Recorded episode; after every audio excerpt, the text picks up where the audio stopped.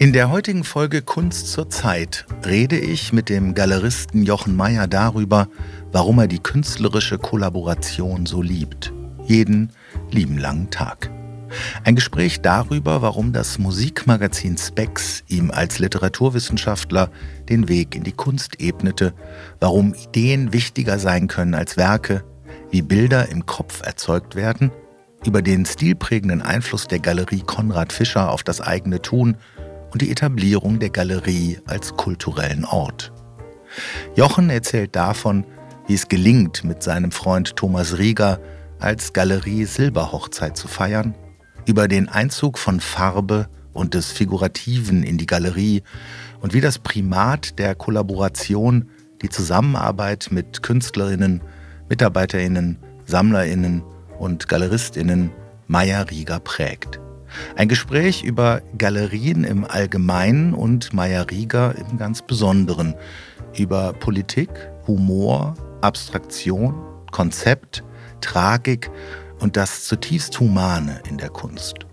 Spannende Geschichten und inspirierende Einsichten zu Miriam Kahn, Jonathan Monk, Armin Böhm, Martin Kippenberger, Tamina Ahmadiyar, Olivia Sterling, Eva Kotatkova, Yves Saint Laurent, Kendrick Lamar und den Papagei Philipp.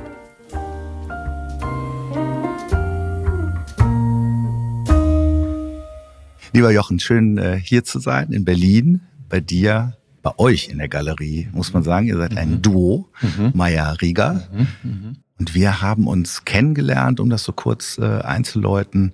Spielweg im Breisgau, im Hotelrestaurant Spielweg. Da warst du mit deiner Frau und ich war mit meinem Bruder und meiner Mutter da. Okay. Und da sind wir ins Gespräch gekommen. Der Christoph wusste, glaube ich, natürlich, wer ihr seid. Ich wusste es nicht. Und dann haben wir da ein sehr nettes Frühstück zusammen verbracht und noch einen Abend und haben sehr viel geredet. Und irgendwann hast du mich gefragt, was machst du eigentlich? Und dann habe ich gesagt, ich mache alles Mögliche, aber im Moment mache ich halt viel Podcast. Mhm. Und dann ähm, habe ich gesagt, ich bin eh bald in Berlin und habe dich einfach gefragt, ob du Lust hast, einen Podcast zu machen. Und du hast äh, zu meiner Freude Ja gesagt. Und deswegen mhm. sitzen wir heute zusammen und sprechen über Kunst und wie es ist, ein Galerist zu sein, mhm. der im Oktober diesen Jahres Silberhochzeit gefeiert hat mit dem Thomas Rieger und auch der Galerie. Ja. Mhm. Und sitzen hier in diesen schönen Räumlichkeiten mitten in Berlin, also mitten in allen Künsten, hast du gerade gesagt. Ne? Hier genau. ist eigentlich alles direkt um die Ecke. Mhm, ganz genau. Ja, lieber Michael, ja, vielen Dank, dass du heute hier bist. Ich habe mich wirklich sehr gefreut, dich im Spielweg kennenzulernen. Nicht nur dich, sondern auch deine tolle Mutter und deinen Bruder. Und äh, wir haben tatsächlich zwei sehr schöne äh, Momente miteinander gehabt. Ja. Das Frühstück und den Abendessen. Und freue mich jetzt auf das Gespräch mit dir. Ja, ich mich auch. Ich mich auch sehr weil äh, die Kunst natürlich, ich glaube auch das fiel an dem an dem ersten Morgen ähm, Deine Frau ist Künstlerin mhm. und meine Schwägerin ist Galeristin. Mhm. Das heißt, dieses, dieses Couple, mhm. das kenne ich. Und da haben wir mhm. auch drüber gesprochen, nur aus der anderen Perspektive.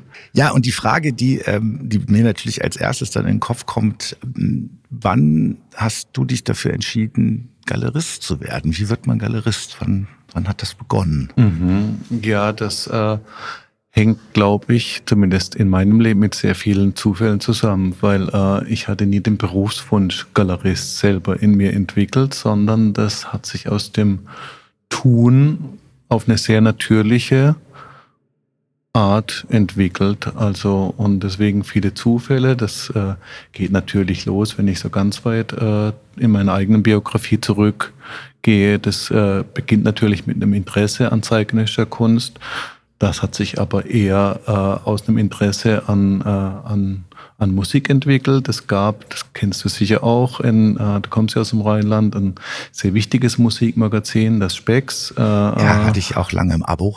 Ja, hatte ich auch im Abo und äh, äh, aus den 80er Jahren, da gab es eine tolle Kolumne von einer Künstlerin, äh, Jutta Köter, ja. äh, äh, unter dem Pseudonym Miss Benway. Ja. Und das waren so meine erste Berührung mit zeitgenössischer Kunst, wo ich so als junger Mensch, der sich eben für alle vielfältigen kulturellen Äußerungen, aber eher subkulturellen Äußerungen interessiert hat, wo ich so für mich festgestellt habe, dass Kunst tatsächlich auch was mit meinem Leben zu tun haben könnte, weil bis dato, und es geht sicher vielen anderen Menschen auch so, war Kunst eher immer Kunstgeschichte. War nicht für mich so äh, in der eigenen Gegenwart verwurzelt und mit den drängenden Fragen, die vielleicht äh, einen 18, 19, 20-jährigen Menschen tatsächlich auch berühren und interessieren. Und über die Kolumne von Jutta hat sich da bei mir was geöffnet, äh, was wie so ein Initiationserlebnis war über diese monatliche Kolumne. Das war dann auch die Zeit, wo dann äh, dann äh, Jahre später Texte zur Kunst als Magazin erschienen ist und wo ich dann auch begonnen habe, gar nicht Kunstgeschichte, sondern Literaturwissenschaft zu studieren und aber dann schon sehr geprägt war von diesen Diskursen, äh, die quasi äh, popkulturell, zwischen popkulturell und akademisch dort sozusagen dann auch äh, für mich zu lesen waren und an denen ich dann auf eine eigene Art und Weise versucht habe teilzunehmen. Und äh, so kommt eigentlich auch das Interesse an Kunst und äh, äh, vielleicht ein zweites äh, wichtiges Initiationserlebnis war dann tatsächlich, das hört sich jetzt sehr kitschig und romantisch an, aber eine Reise nach New York, weil äh, über einen gemeinsamen Freund hatten wir damals in den 90er Jahren die Möglichkeit, bei einem von ihm befreundeten Künstler im Atelier zu übernachten. Das war so eine, so eine Reise. Und dieser Künstler heißt John Miller.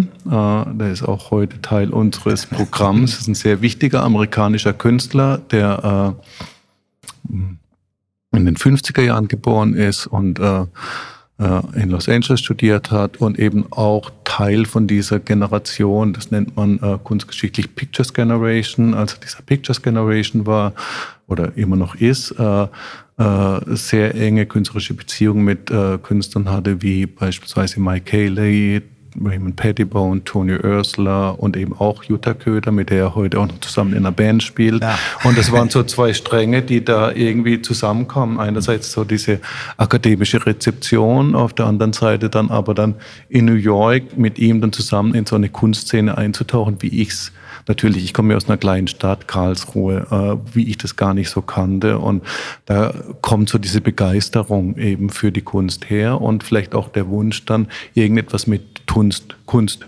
machen zu können, aber eher so in den Anfängen auf so einer Projektraumebene. Hast aber Literaturwissenschaften dann auch zu Ende mhm. studiert. Genau. Und hat dich da auch eher das Zeitgenössische interessiert ja, in der Literatur? Auf, auf jeden ja, Fall. Ja. Ich meine, das war ja in den 90er Jahren und äh, damals war ja so Gender Studies, Cultural Studies und das waren so die, die wichtigen Themen, die er auch so hauptsächlich damals aus den USA äh, nach Europa rübergeschwappt sind. Dann noch diese ganze französische Schule mit, mit Baudrillard und Virilio und, und diesen ganzen Dingen. Und ich äh, hatte zum Glück äh, in einer relativ kleinen Universität in Karlsruhe die Möglichkeit, des Studiums so dann ein bisschen äh, in Richtung Cultural Studies auch sozusagen für mich selber zu entwickeln und konnte dann auch sehr viele Dinge im Studium machen, die mich eher schon so mit meinem popkulturell geprägten Interesse dann auch sozusagen akademisch an der, an der Hochschule in Verbindung gebracht haben. Und äh, eigentlich war auch diese Zeit an der Universität dann tatsächlich der Ausgangspunkt für die spätere Galerietätigkeit, weil äh, wir ein Vakuum in, in Karlsruhe gab es ein Literaturhaus, was irgendwie führungslos war. Und ich habe mit einem Freund zusammen zum 100. Geburtstag dann eine Ausstellung zu Walter Benjamin entwickelt, äh, die dann eher aber also nicht so eine super akademische Ausstellung war, sondern eher auch mit Beiträgen von befreundeten Künstlern und Texten und bisschen auch biografisch über dokumentarisches Material. Und diese Ausstellung haben wir diesem Literaturhaus angeboten und äh, äh, die durften wir dann auch dort realisieren. Und äh, und es war so ein bisschen der Anfang, dass wir dann dort weiter Ausstellungen machen konnten und dann dort begonnen haben, eben auch Kunstausstellungen zu machen. Da ging das und, und du sagst wir, wer war? Also das war das Verbindungsglied war äh, einer meiner Professoren, Hans-Georg Schmidt-Bergmann, bei dem ich Literaturwissenschaft auch studiert hatte, äh, der war sozusagen, weil wir waren ja eigentlich nur so junge Freaks und hätten das, glaube ich, nicht geschafft, aber er hat sozusagen die, die äh, wie soll ich sagen, die äh, Mentorenrolle so ein bisschen. Die Mentorenrolle übernommen, genau, und hat die Brücke dorthin gebaut und hat uns dann aber dort auch den Freiraum äh, gelassen, Dinge entwickeln zu können. Und er ist dann tatsächlich auch Direktor von diesem Literaturhaus geworden, ist es heute noch. Und äh, zusammen mit einem Kommiliton äh, habe ich das dann als, als gemeinsames Projekt sozusagen für mich an, angenommen oder für uns angenommen. Und wir haben dann sowohl Literaturausstellungen als auch zeitgenössische Kunstausstellungen dort machen können. Das war auch das, was uns interessiert hat. Und natürlich äh, waren die Kunstausstellungen hatten viel mehr dann Rock'n'Roll sozusagen als, als Literaturausstellungen, die dann oft ja. sehr akademisch ja. waren, weil Literatur natürlich auch sehr schwer auszustellen ist.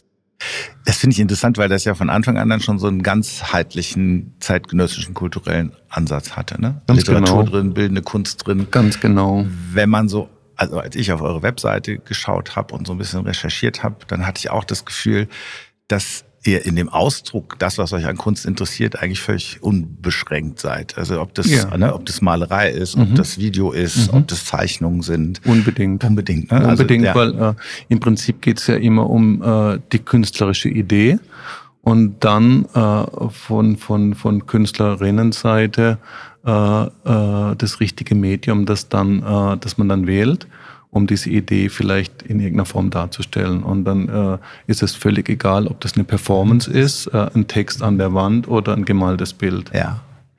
Das wäre vielleicht, weil in dem, also auch für alle, die jetzt vielleicht nicht so tief in der Kunst drin stecken, also immer geht es ja auch um den Bericht so der Konzept, also der konzeptuellen Kunst, Conceptual mhm. Art. Mhm. Zeitgenössisch hast du gesagt. Mhm. Kannst du vielleicht mal ausführen für die Menschen, die vielleicht jetzt nicht so ganz firm mit den Begriffen sind, mhm. wo du sagen würdest, wo sich der Ansatz, weil du hast ja gesagt, es geht zunächst mal um die Idee, mhm. wo sich diese Vorstellung von Kunst vielleicht auch radikal von Vorstellungen der Kunst, die, die es vorher gab, die es mhm. vor der Moderne gab oder der mhm. Postmoderne gab, mhm. unterscheidet.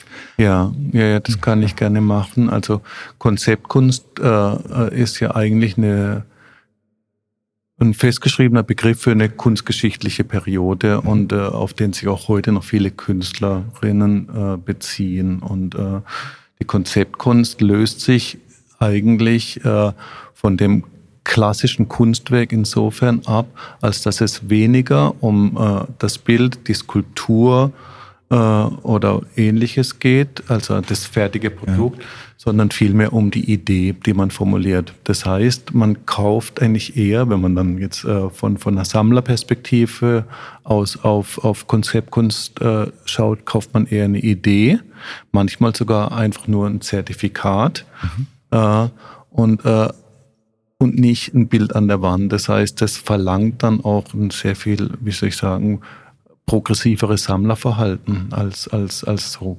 jemand, der ein klassisches Bild kauft. Ja. Und äh, äh, das fängt mit, mit, mit, äh, mit einer Anleitung zu einer Performance beispielsweise an und äh, kann dann aber auch, es gibt zum Beispiel einen sehr bekannten Künstler, der vor kurzem gestorben ist, Lawrence Wiener heißt der, der hat eigentlich äh, nur Texte in seiner ganz eigenen Art und Weise, typografisch, eigentlich dann auch wieder als Form von Malerei einfach an die Wand geschrieben, aber äh, diese Texte an der Wand erzeugen natürlich die Bilder im Kopf. Das heißt, das, äh, es, es passiert sehr viel an der Wand in der Betrachtung, aber vielleicht passiert noch viel mehr in der in, in dem Kopf des Betrachters auf der Rezeptionsebene. Und das ist das Interessante. Ja.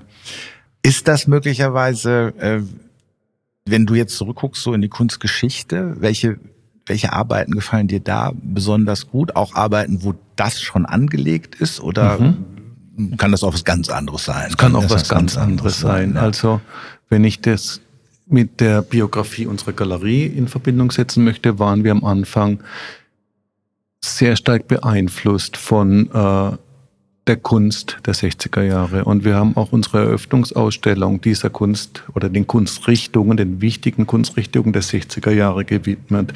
Und also die wichtigen Kunstrichtungen äh, der 60er Jahre für uns waren eben Minimal Art, Concept Art, haben wir gerade drüber gesprochen, und Arte Povera. Also so, das sind wahrscheinlich so die drei, äh, äh, wie soll ich sagen, drei Kunstrichtungen, Bewegungen, die tatsächlich auch sehr viel verändert haben für die nachfolgende Generation. Und was wir damals, und ich glaube, das kann man auch für heute noch so feststellen, was wir damals auf jeden Fall geglaubt haben, dass diese Kunstrichtungen und, und das ästhetische Potenzial dieser Zeit aus den 60er Jahren sehr viel zu tun hat mit einer künstlerischen Praxis Ende der 90er Jahre, als wir die Galerie eben begründet haben. Und ähm, Deswegen hatten wir auch eine Eröffnungsausstellung äh, gewählt, die genau diese Vorbilder, unsere Vorbilder, eigentlich unsere Heldinnen und Helden äh, sozusagen in, in eine Ausstellung zusammengebracht haben. Und jetzt hatte ich zufälligerweise, das war gar nicht die Absicht, über Lawrence Wiener gesprochen, aber ja. Lawrence Wiener äh, eine Arbeit von Lawrence Wiener hat auch den Titel äh, für die Ausstellung gegeben. Mhm. Der Titel war And Then There Were None. Mhm. Das fanden wir eigentlich dann auch, äh, wie soll ich sagen, sehr äh, sehr schön sozusagen das metaphorische Potenzial von diesem Titel äh, äh, als eine Eröffnungsausstellung äh, äh den, diesen Titel von dieser Arbeit zu nehmen und haben dort Künstler gezeigt. Ich bete jetzt einfach mal ein paar Namen ja. runter, weil die sind dann doch relativ ja. bekannt, wenn ja. man sich mit Kunstgeschichte beschäftigt. Also das war Gordon Mothergleich, Robert Smithson, On Cavara, äh, Lawrence Wiener, das habe ich jetzt vergessen, äh, waren noch drei, vier Aha. mehr, haben diese Fernsehgalerie von Gary Schum, haben wir die ganzen Videos gezeigt und haben ganz viele Künstlerbücher aus den 60er Jahren gezeigt. Und wir hatten eben das Glück, dass wir äh, mit einer Privatsammlung für die Ausstellung äh, zusammenarbeiten konnten. Das mhm. war die Sammlung von Egidio Mazzonas, ein sehr bekannter Sammler auch, dessen Sammlungen Das habe ich recherchiert. Ja, genau. da war ich fleißig. dessen Sammlungen jetzt auch hier äh, in die Stiftung Beutern äh, Kulturbesitz gegangen sind und in andere Museen auch. Und das war eine Sammlung, die sehr eng mit einer Galerie aus Düsseldorf, die es auch heute noch gibt, mit Konrad Fischer äh, zusammengearbeitet ja. äh, hat, weil äh, er auch viele der Bücher für, äh, für Fischer publiziert hat. Und ähm, Konrad Fischer, äh, das weißt du ja äh, als, als Düsseldorfer, ist natürlich irgendwie eine der bedeutendsten äh, Galerien in, in, in der Geschichte, nicht nur in Deutschland, sondern ich würde sagen, äh, überhaupt in der Geschichte von, von, von Galerie nach dem Zweiten Weltkrieg und, äh, und für uns auch als Galerie ein riesiges Vorbild gewesen. Das heißt, nicht nur die Künstler äh, dieser ersten Generation bei Konrad Fischer, sondern auch die Galerie als Modell und als Ansatz, wie Konrad Fischer äh, äh, äh, ein Modell für eine Galerie entwickelt hat, wie er mit Künstlerinnen und Künstlern zusammengearbeitet hat. Das war für uns auch wirklich stilprägend.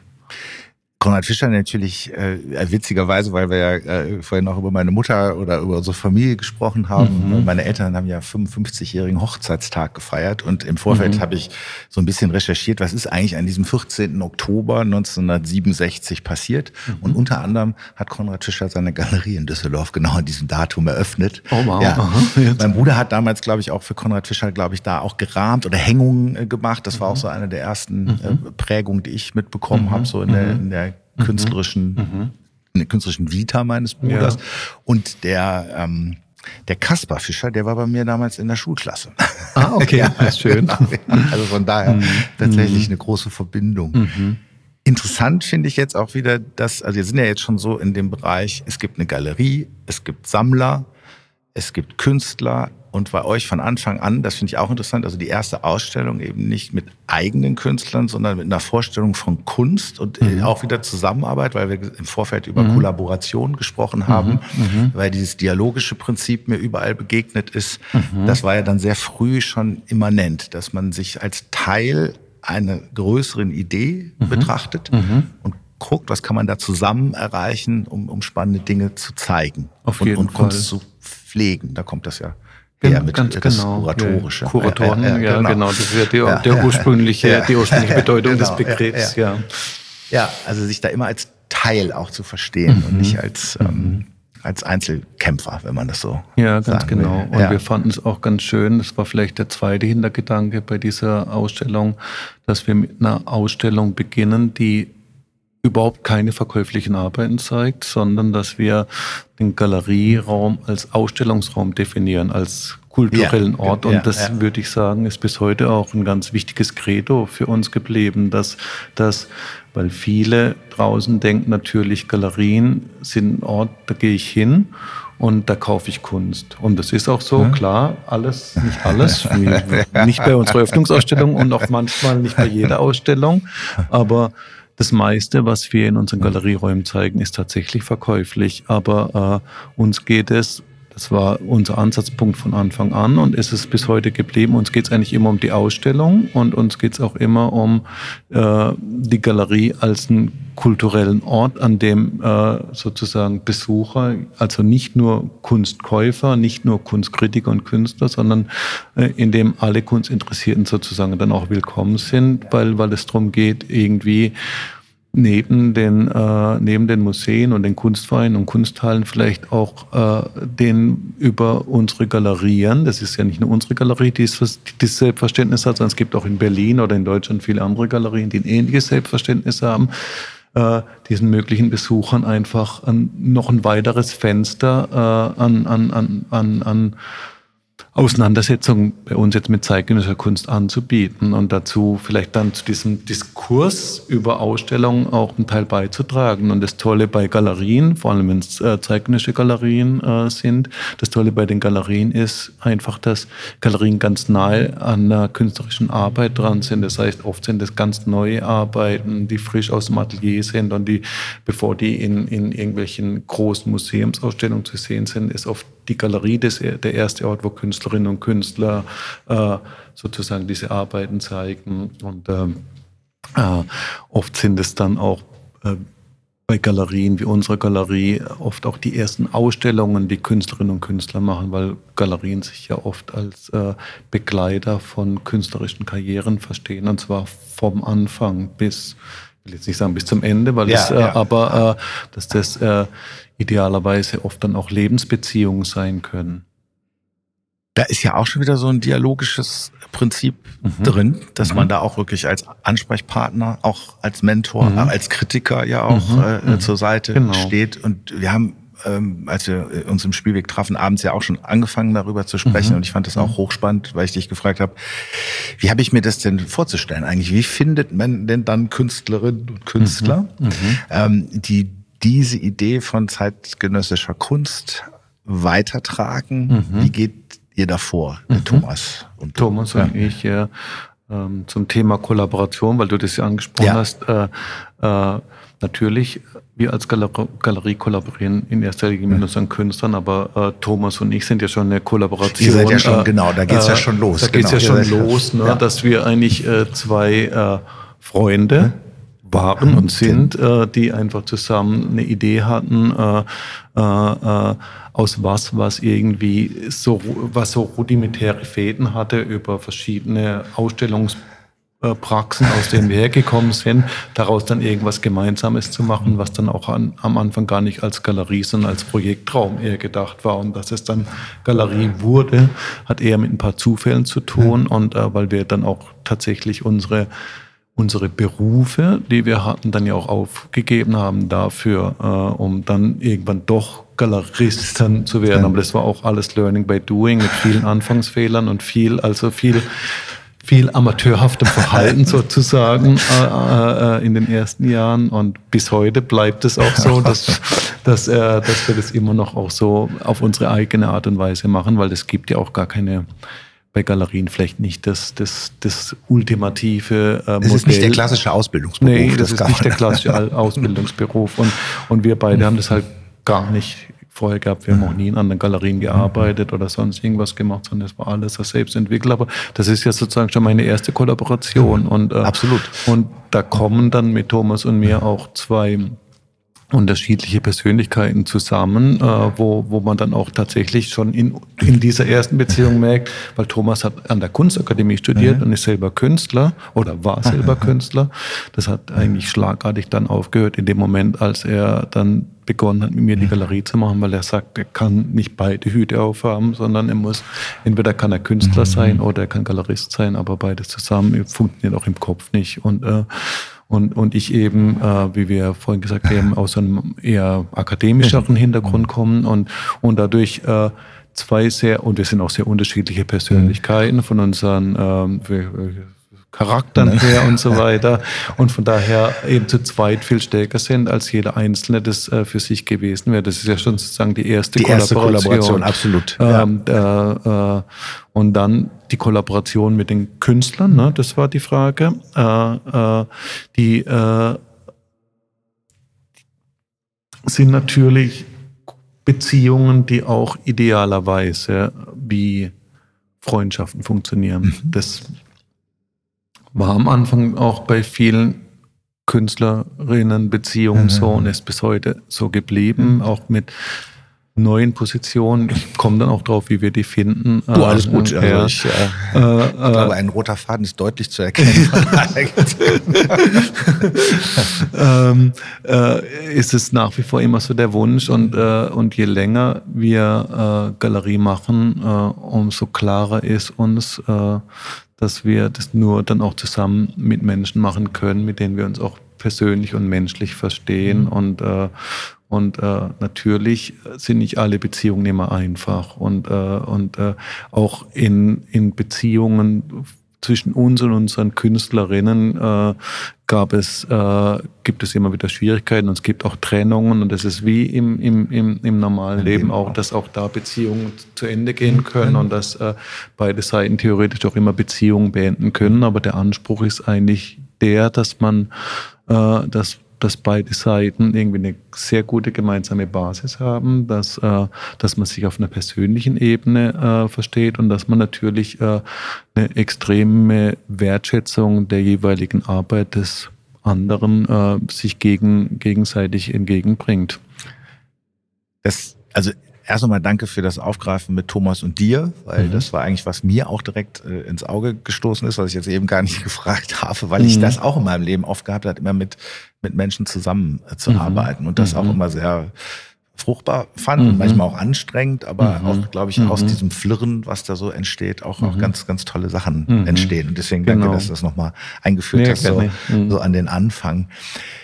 Wenn Arbeiten, wenn du Arbeiten siehst oder und dann ist vielleicht, ist da schon eine erste Idee drin, wenn du Arbeiten siehst, was für ein Mensch sich auch dahinter verbirgt? Gar Na, nicht. es ist schwierig. Ja. Ich meine, natürlich äh, kann man manchmal äh, äh, eine Vorstellung entwickeln, weil es gibt ja Arbeiten, die sind ganz zart und, und sehr poetisch und dann äh, erwarte ich keinen Haut drauf unbedingt, ja. der, äh, der das dann sozusagen vielleicht produziert hat, diese Arbeiten. Aber das ist natürlich auch immer eine große Überraschung, mhm. wenn man nur eine künstlerische Arbeit kennt und dann äh, den Menschen dazu, äh, den Menschen dazu begegnet. Äh, das ist immer spannend. Es gibt ja auch, äh, äh, das höre ich oft von, von Sammlerinnen und Sammlern, dass, äh, dass die manchmal gar nicht die Künstlerinnen und Künstler kennenlernen möchten, weil dadurch das Werk, sozusagen, das bleibt das reine Werk und das hat nichts mit dem Menschen zu tun, mhm. äh, der das Werk geschaffen hat, weil das vielleicht auch dann was nehmen könnte. Ja, äh, und, ja. Und, äh, und von daher, das ist natürlich äh, keine Entscheidung, die Galeristinnen und Galeristen treffen können, aber, äh, aber von Sammlerseite ist das ja durchaus auch eine, äh, äh eine plausible Erklärung. Und es gibt natürlich auch andere äh, Sammlerinnen und Sammler, die unbedingt die Künstler äh, im, im Atelier besuchen möchten und äh, das heißt, bei euch braucht ja, ihr braucht ja eine doppelte Passung. Also ihr braucht Arbeiten, wo ihr sagt, das ist ein Kommentar zur Zeit, der ja, es wert ist, Fall. weiterentwickelt und gezeigt mhm, zu werden. Mhm, mh. Und das ist aber auch ein Mensch, mit dem wir uns vorstellen können, genau. auf dieser partnerschaftlichen Ebene zusammenzuarbeiten. Ganz genau, ja, ja. ja. Deswegen äh, waren wir manchmal auch in Ateliers, wo wir äh, die Arbeit total faszinierend fanden, mhm. aber dann gemerkt haben, das äh, funktioniert auf einer persönlichen oder auf einer menschlichen Ebene nicht und, äh, und haben uns dann, obwohl wir die Arbeit großartig fanden, uns dann dagegen entschieden. Ja.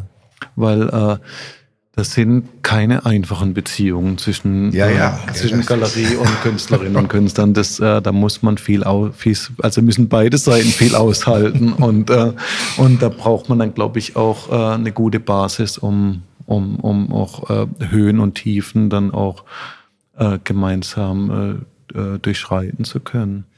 Und wenn du jetzt mit dem Thomas zusammensitzt oder oder vielleicht können wir mal so fragen, was war denn, nachdem ihr praktisch diesen Ort geschaffen habt, durch die erste Ausstellung, wo ihr gesagt habt, das ist ja bewusst gar nicht Künstler, die bei uns unter Vertrag sind, sondern wir wollen mhm. eine Idee von Kunst zeigen, mhm. wie sie uns mhm. wichtig erscheint. Mhm.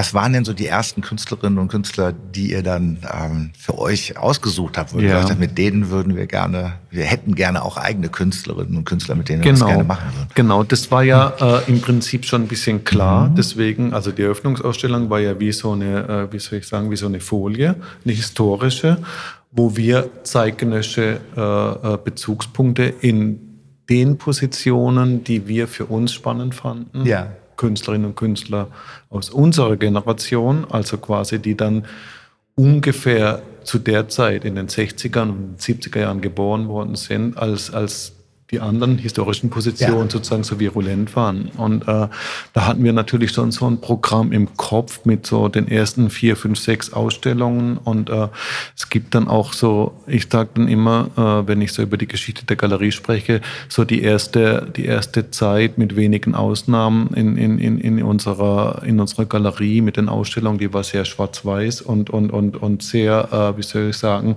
von den ästhetischen Äußerungen eher minimal. Es mhm. gibt eine Aus ja. Ausnahme, Name, ein, Künstler, der uns damals total fasziniert hat und der nicht in dieses Schema passt, ist Franz Ackermann. Das ist ein Künstler, den man vielleicht kennt. Der äh, mit diesen, vor allem mit diesen Mental Maps heißen diese Arbeiten, so psychogeografische mhm. Erinnerungen an Spaziergänge durch Städte sehr bekannt geworden ist. Das hat uns äh, konzeptuell hat es natürlich voll reingepasst, aber das sind dann eher so diese, diese, ich sag mal, diese Mind Maps, Mental Maps, wie er sie nennt. Ja. Das sind natürlich eher so sehr farbige äh, Arbeiten auf, auf Papier mit Aquarell und so weiter. Aber der der Rest drumherum war eher einfarbig, eher schwarz-weiß äh, und, und, und sehr minimal von, von der ästhetischen ja. Äußerung. Und es waren eben äh, Künstler wie äh, Daniel Roth, ist so ein äh, Künstler der ersten Generation. Das war auch ein Kommilitone von Thomas an der Kunstakademie. Äh, das war natürlich total wichtig, dass man weil wir haben ja in Karlsruhe dann auch mit der Galerie begonnen, dass wir irgendwie an diese eigene Generation, mit der wir sozusagen zusammen studiert haben. Also Thomas in der Kunstakademie, aber die ich dann auch schon im Freundeskreis über alle möglichen Aktivitäten schon lange kannte, dass wir diese eigene Generation an das eigene, eigentlich damals ja, muss man sagen, lokale Umfeld, an das man das geglaubt hat und das eigentlich zeigen wollte, dass das sozusagen konkurrenzfähig ist, ist ein blödes Wort, aber mir fehlt kein besseres sein, aber so konkurrenzfähig ist mit internationalen Positionen. Und das wollten wir sozusagen zusammenbringen. Und deswegen waren wir auch äh, von Anfang daran interessiert, eben Positionen aus unserer eigenen Generation, aus unserem eigenen persönlichen Umfeld, an die wir geglaubt haben, mit überregionalen, internationalen, bekannteren Positionen sozusagen in Verbindung zu bringen und auf Augenhöhe zu zeigen. Das war so, würde ich sagen, und, und, und das auf, mit, mit diesen historischen Vorbildern äh, aus den 60er Jahren äh, in einer Adaption äh, in den 90, Ende der 90er Jahre, Nuller, frühe Nullerjahre, als wir mit unserem Ausstellungsprogramm begonnen haben, äh, wo, wo dann die Fragen und, und, und, und, und, und äh, die ästhetischen Herangehensweisen sich zwar entwickelt haben und teilweise verändert haben, aber wo durchaus Bezüge nach wie vor da waren, weil in der Kunst, ich meine, in der Kunst gibt es immer Bezüge, weil das äh, entsteht ja nicht aus einem isolierten, geschichtslosen ja, Raum, ja, sondern ja. es ist ja immer Teil von einer immer weiter sich schreibenden Geschichte und da trägt dann jede einzelne Positionen in irgendeiner Form dann auch was dazu bei und nimmt natürlich aus diesem großen Topf und idealerweise fügt sie dann auch was in diesen großen Topf wieder hinein und, und, und, und äh, schreibt die Geschichte sozusagen mit weiter. Und, und das war so unser Wunsch und unsere Hoffnung, dass das mit den Positionen, die wir damals gezeigt haben, dann uns auch gelingen. Das waren dann Künstlerinnen wie äh, Helen Mirren, eine amerikanische Künstlerin. Gesehen, das ist sehr, sehr stofflich alles, ne? Sehr stofflich, ja, ganz ja, genau. Ja, und äh, sehr viel mit Sprache und, und äh, in so ganz einfachen äh, Produktion, also eine ganz einfache Produktionsform in, in, in der Künstlerinnensprache, sehr viel mit Textil, mit Schreibmaschine und so weiter. Dann äh, Jonathan Monk, auch ein äh, ja, bekannterer Künstler, gesehen, ja. der, der sich auch den ganzen Ideen und Strategien äh, der, der Konzeptkunst bedient hat und daraus äh, mit ein bisschen Humor und aber auch mit viel Poesie so eine eigene künstlerische Sprache entwickelt hat. Ähm, ja. Kann, kann das, also was mir aufgefallen, also zwei Sachen, weil du gerade gesagt hast, einmal so, dass es angefangen hat im Schwarz-Weiß. Mhm. Ähm, viel amerikanische Künstlerinnen und Künstler möglicherweise. Mhm. Mhm. Ähm, dann fand ich interessant, dass das zeitgenössische ja rast, kann man sagen. Mhm. Also Tempus fugit, das, was mhm, ja. heute zeitgenössisch ist, ist mhm. dann schon wieder mhm. Geschichte. Das genau. ist ja genau. auch interessant. Deswegen ja. ist natürlich diese, diese Andockung dann an die, also das finde ich, finde ich hochgradig ähm, faszinierend mhm. und äh, mhm. super zu sagen, okay, das ist das, was uns geprägt hat, das ist unsere Generation, aber wo sind wir eigentlich heute? Und das ist international und das ist lokal. Genau.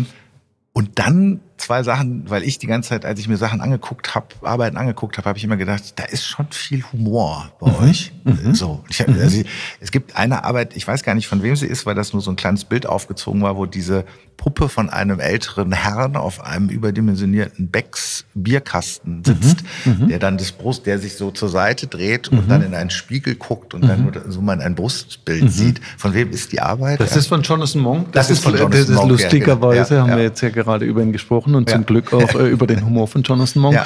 Äh, schade, dass man in einem Podcast nicht noch Arbeiten zeigen kann, sondern nur über Arbeiten sprechen kann. Aber ich, äh, ich erzähle gerne, um was es da geht. Der ältere Herr, den man dort sieht, ist ein Porträt von Paul. Jetzt muss ich aufpassen, dass ich den Fehler nicht mache, weil damit spielt Jonathan seine Arbeit. Das ist ein Porträt von Paul McCarthy. Ah, der hat der hat so, so ziemlich drastische Arbeiten gemacht. Der, hat so das, ist ja. so ein super berühmter Künstler ja, genau, so, aus Los ja. Angeles und der macht ja ziemlich, äh, ziemlich also so, kommt aus der Performance, äh, äh, macht äh, sehr viele Arbeiten, wo es im weitesten Sinne um, um, um Körperlichkeit und äh, ja, Sexualität und, und, und so weiter geht.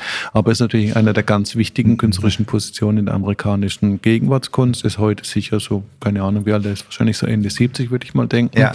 Und äh, dieser ältere Herr, der da auf dieser, auf seiner eigenen Transportkiste sitzt und äh, in den Spiegel schaut, hat ein Kostüm an und das kennst du aus dem Film Yellow Submarine und das trägt Paul McCartney. Ja. Ah, und, der, so, und der Witz ja, ist eben, dass ja, das quasi der Körper und das Kleid und ist von, von und, und Jonathan und mir ehrlich gesagt, ehrlich gesagt, ich auch früher habe oft, äh, wenn ich Paul McCarthy sagen wollte, habe ich Paul McCartney gesagt und um, das ist ein Fehler, den machen viele und mit diesem Fehler spielt er eben und es ist so äh, eine wirklich eine eins zu eins nee, nicht eins zu eins ist falsch, also das, äh, das Porträt von Paul McCartney, also der, das Gesicht ist wirklich ein ganz authentisches, naturalistisches Porträt ja. von Paul McCartney, verkleinert, maßstabsverkleinert ja. äh, und er sitzt da und schaut sich im Spiegel an und, äh, und äh, glücklicherweise wurde die Arbeit dann ähm, hier in Berlin in den Hamburger Bahnhof verkauft und da im Moment ist es glaube ich nicht zu sehen, aber jahrelang saß dann die Figur auf dem Kassenhäuschen äh, äh, auf der Transportkiste oben und hat den Leuten beim äh, Eintrittskartenkaufen zugeschaut.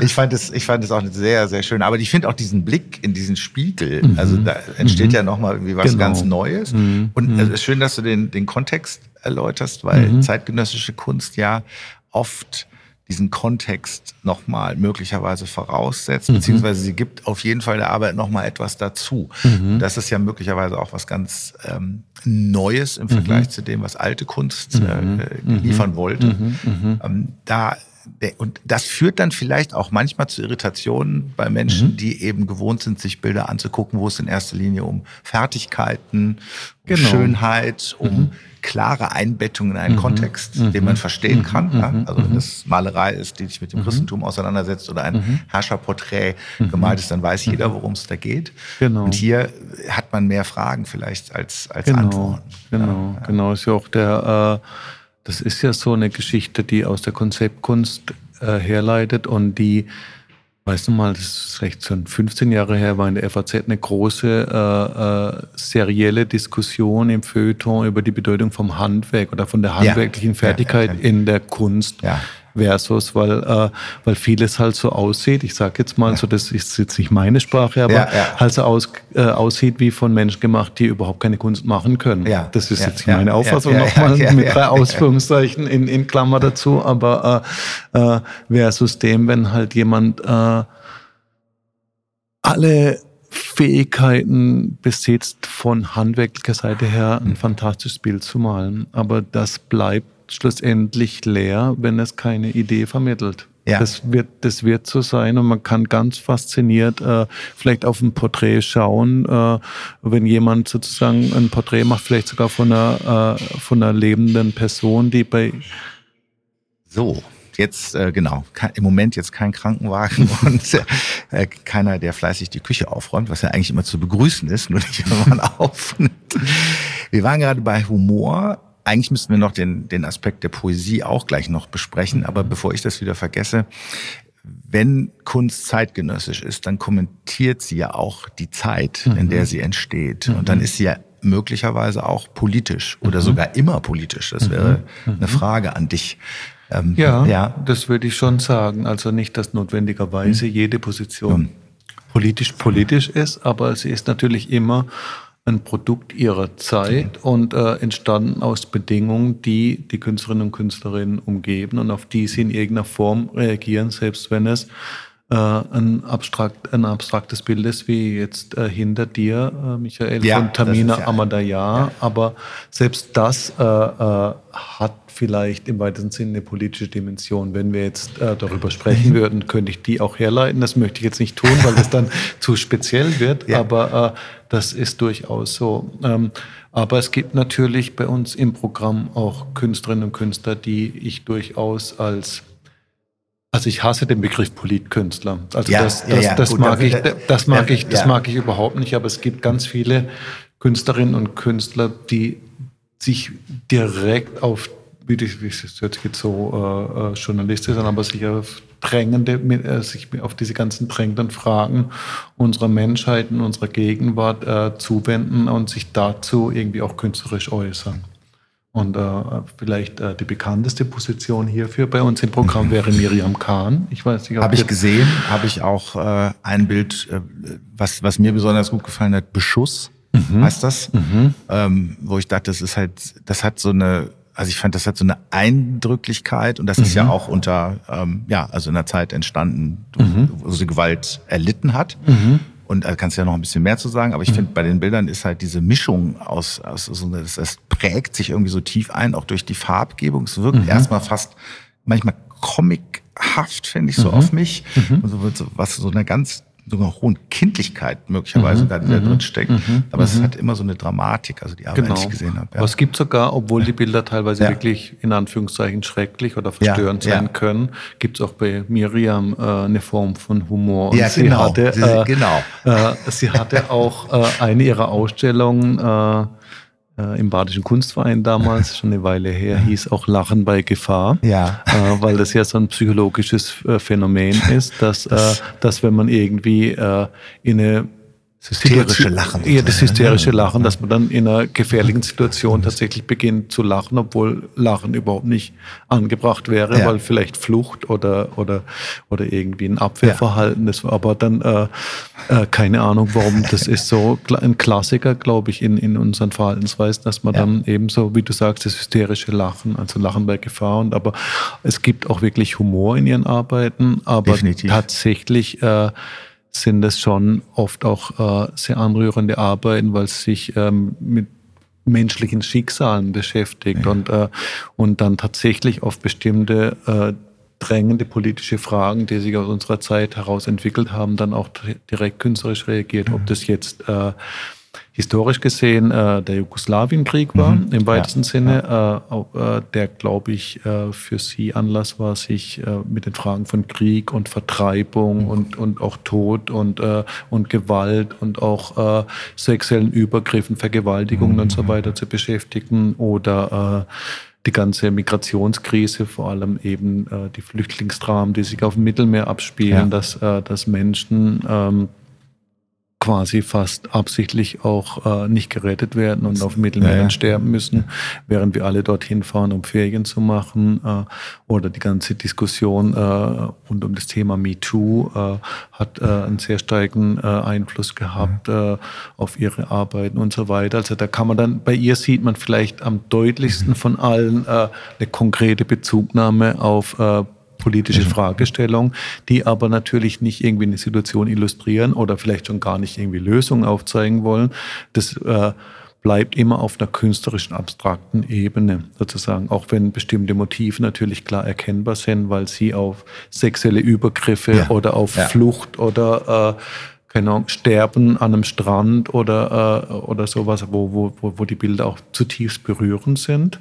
Aber äh, es bleibt trotzdem Kunst und Abstraktion. Ne? Das darf man dann auch nicht. Es ist kein äh, keine äh, eins zu eins Illustration von einer bestimmten Situation und es ist auch kein Foto, wo, wo irgendwie ein politischer das, Kommentar ja, gemacht ja, wird, sondern es bleibt immer, sie ist ja Malerin oder Malerin und Zeichnerin in erster Linie und äh, das bleibt dann immer tatsächlich auf dieser äh, künstlerischen, mhm. abstrakteren Ebene. Das ist ja Also das finde ich interessant, weil das ja so ein, was Phänotypisches ist. Also Tod und Leid, mhm. Krieg und mhm. Gewalt sind ja zeitlose Themen, mhm. aber dann das trotzdem immer in zeitgenössischen Kontext wieder auf zu übersetzen. Fall, da treffen ja. sich ja dann Zeitlosigkeit ja, ja. und Zeitverhaftung. Mhm. Ja, auf jeden Fall, ja, ja, weil klar, mhm. das würde ich auch sagen, wenn wir äh, in unsere Galeriegeschichte mhm. schauen.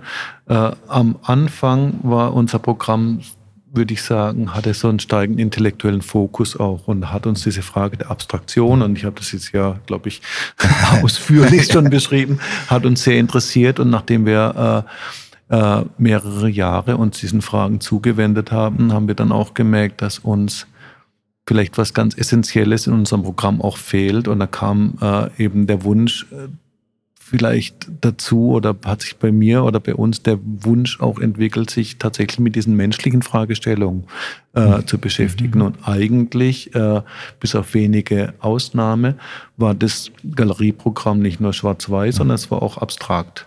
Und ja. die menschliche Figur als Porträt ja. beispielsweise war überhaupt nicht präsent. Und das äh, beschreibt, glaube ich, auch so diesen zweiten Abschnitt äh, äh, ziemlich gut, wo dann äh, mehr Malerei dazugekommen ist und vor allem auch figurative Malerei und, äh, und die Frage äh, nach menschlichen Existenzbedingungen beziehungsweise Bedingungen, denen wir Menschen ausgesetzt sind und wie wir künstlerisch damit umgehen, umgehen. können. Ja, da, also da, da muss ich ganz kurz gucken, weil ich das, weil ich den Bild, den Bildtitel sonst glaube ich nicht richtig zusammenkriege, weil ich, ich habe ein, äh, ein Bild gesehen, wo ich dachte, das, äh, das hat mich dann schon wieder ähm, erinnert ähm, an die Arbeiten von der Miriam Kahn, mhm, aber mhm. das war ein Bild von Armin Böhm. Mhm. Äh, ja. Ne? Und das heißt äh, Omini Dafari. Mhm. Und äh, da fand ich total, das, das fand ich so ein Bild, mhm. das, das war, fand ich total interessant, mhm. weil das halt so auch so eine Figürlichkeit hatte. Mhm. Also auch mhm. Menschen, auch mit so einer Überzeichnung drin mhm. und mit so, die haben so ganz breite Münder. Also ja, ich hatte ja, mir ja, dahinter genau. so ein genau. bisschen geschrieben, ähm, den alten äh, Witz äh, mit den Breitmaulfröschen, die gibt hier nicht, die gibt hier nicht. Das genau, war so, ja, ja, genau. Ja, ja, und das genau. hatte aber auch wahnsinnig viel ähm, mhm. Humor. Und ich habe eben da, und es ist halt auch super figürlich, es ist halt auch sehr, sehr bunt und deswegen genau. finde ich interessant, dass du diese, diese Phase ähm, mitbeschreibst weil wenn man sich so umguckt, auch hier, dann stehen so viele unterschiedliche mhm. Sachen nebeneinander. Ja, genau, genau. Ähm, ja, bei Armin gibt es hm. natürlich auch einen kunstgeschichtlichen äh, äh, Bezug und der heißt Martin Kippenberger. Ich ja, weiß nicht, ja. äh, ob, äh, ob du die Arbeiten kennst. Ich kenne die Arbeiten nicht im Detail, muss ich sagen, aber mein Bruder wo, wo, ist schon jemand, der natürlich auch aber da gibt's ein konkret, Freund ja, genau, ja, da gibt's ja. konkret diesen Frosch, der äh, wie ein Kruzifix ans, ans, an, Den kenne ich. Ach, stimmt, das ist an der, an, ans, genau. an, an das Lattenkreuz, an das, das eigentlich, ja, also genau. was, was eigentlich der Keilrahmen richtig, dann ist, genau, äh, mit dem die Bilder bespannt werden, wo der Frosch äh, äh sozusagen. Stimmt, das ist ja so ein und das ist so, Buch. Und das, das meine ich, das ist dann auch wieder so ein klassischer Fall, wie äh, ein Künstler sich auf was historisches, äh, eine, fast schon ein historisches Bild, was äh, ja. fast zur Ikone geworden ist. Äh, ja, man ja wirklich fast sagen. Äh, genau, ja. Äh, was, was er dann benutzt, um daraus wieder was Neues und weiterzuentwickeln und quasi diese Porträts dann in Verbindung bringt mit Porträts von Menschen, die wir aus dem akademischen oder aus dem mhm. popkulturellen Diskurs kennen. Das sind dann Porträts auch von, von den ganzen französischen Philosophen, von Baudrillard mhm. und äh, von Virilio, aber auch von Yves Saint Laurent oder so, aber die dann eben sozusagen so äh, äh, verkleidet werden. Genau. Yves Saint Laurent fand ich, äh, das kommt mir jetzt gerade in den Kopf, weil ja gerade die Piet Mondrian-Ausstellung in Düsseldorf mhm. ist mhm. und mhm. ich mir noch mal so ein bisschen das vergegenwärtigt hat, weil äh, meine Schwägerin, die Lynn, noch mal darauf hingewiesen hat, äh, guckt euch die unbedingt an. Das mhm. ist, glaube ich, eine ganz mhm. tolle Ausstellung und mhm. ähm, geht dahin und da tauchte nämlich auch in einem Feature, was ich gesehen habe, ähm, da tauchte dann nämlich auch Yves Saint Laurent auf, der dann auch Kleider entworfen hat, die sich dann an diese strengen Linien von Mondrian halten. Ja, wo wir ja, jetzt ja. wieder in dem Thema sind, wie unterschiedliche Künste sich auch mhm. miteinander äh, befruchten. Ne? Ja, auf jeden Fall. Also in der Mode, mhm. äh, äh es gab ja auch diese erste Kollektion von Ralph Simons für Christian Dior, mhm. wo er äh, Arbeiten von Sterling Ruby benutzt hat, mhm. auch ein äh, relativ bekannter amerikanischer Künstler, um diese Bilder sozusagen äh, äh auf äh, seine Entwürfe äh, für, für, für die neue Kollektion, das war eine Männerkollektion, dann auch, auch zu benutzen. Ja. Ne? Also das, das gibt es natürlich sehr oft, dass, aber es heißt sehr oft, immer wieder, dass, dass Kunst und Mode Beziehungen eingehen stehen. Sieht man jetzt ja auch bei Balenciaga, da ist ja, ja, äh, am deutlichsten mhm. im Moment äh, ja, absolut, ja. Total. Und ich, mir fällt jetzt gerade noch ein, was natürlich auch eine Beziehung eingeht. Da hatte Christoph auch drüber gesprochen, der ja auch sehr gerne und sehr gut kocht. Mhm. Und mhm. dass er gesagt hat, irgendwie gibt es viele Maler, ähm, mhm. die einen Hang zum Kochen haben. Mhm. Wahrscheinlich hat er gesagt, liegt es daran, dass äh, als Koch und als Maler man rührt immer etwas an. Ja. sehr, sehr gut. also auch da gibt es wieder ja, so.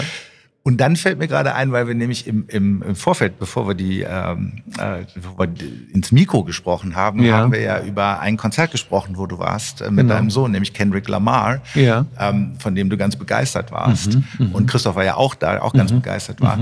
Ähm, also das ist ja jetzt auch, da sind wir bei, bei Musik. Ja. Und da haben wir ja auch so am Anfang des Gesprächs, mhm. hast du gesagt, mhm. Specs. Mhm. Der Hip-Hop ist ja von Anfang an auch eine Kunstform gewesen, die sich natürlich immer aus der Musik bedient hat. In dem ja. Fall natürlich insbesondere aus der Soul-Musik und mhm. immer mhm. geguckt hat, was ist eigentlich die beste Stelle, die sich mhm. lohnt, nochmal auszudehnen. Und war ja vor allen Dingen auch immer ein zeitgenössischer und auch oft sehr politischer Ganz Kommentar. Genau. Genau, und ja. aber auch über das Sample oder das Zitat sich natürlich äh, sich selber auch in, äh, in einen Bezug gesetzt hat. Das genau, ist ja so ein bisschen, ja, genau. das ist so eine klassische 90er-Jahre-Idee. Und, ja. das, und da sind wir eben auch äh, geistige Kinder unserer Zeit gewesen in den späten 90er Jahren, wo ja auch äh, so Hip-Hop so dann ganz groß wurde. Ja, absolut. seit Anfang der 90er Jahre, äh, äh, dass man sich tatsächlich, glaube ich, bewusst in eine Form von Geschichte äh, stellt, ja. äh, da, daraus Zitate auswählt, um das sozusagen zu illustrieren, ist jetzt nicht das beste Wort, aber sich in diesen Kontext zu stellen mhm. und dann weiterzuentwickeln für die eigene zeitgenössische Praxis. Äh, das ist auch das, was ich aus dem Hip-Hop gelernt habe. Und das andere, was ich aus dem Hip-Hop gelernt habe, ist tatsächlich dann äh, die zeitgenössische Beschäftigung, also in den 90ern, was mich dann auch sehr geprägt hat mit eben afroamerikanischer Kultur, weil äh, das hätte ich ohne den Hip-Hop so nicht hinbekommen nicht. und nicht so verstanden. Ja. Und äh, das Kendrick Lamar-Konzert äh, war natürlich für mich was ganz Großartiges. Erstens, weil ich mit meinem Sohn dort war, der ist 16 Jahre alt und es war äh, auf dieser Ebene, dass äh, mein Teenager-Sohn etwas gefunden hat, was ich was ich schon seit dem ersten Album, sprich seit äh, mehr als zehn Jahren, ja. äh, als äh, einen der großartigsten Beiträge äh, äh, für, für, für Hip-Hop empfinde, dass er da selber drauf stößt und dass er dann nach Berlin kommt und das Ganze auch nach dieser Pandemie und, und auch seine seine Jugend, die ja bisher eigentlich hauptsächlich nur zu Hause stattgefunden hat und er noch nie auf einem Konzert war und dass wir dann zusammen auf diesem Konzert mhm. waren, das so außerordentlich gut war, also wirklich so mhm. außerordentlich gut, äh, dass es eines der absoluten Highlights äh, für uns beide war. Also zumindest für mich äh, war es eines der Highlights des Jahres.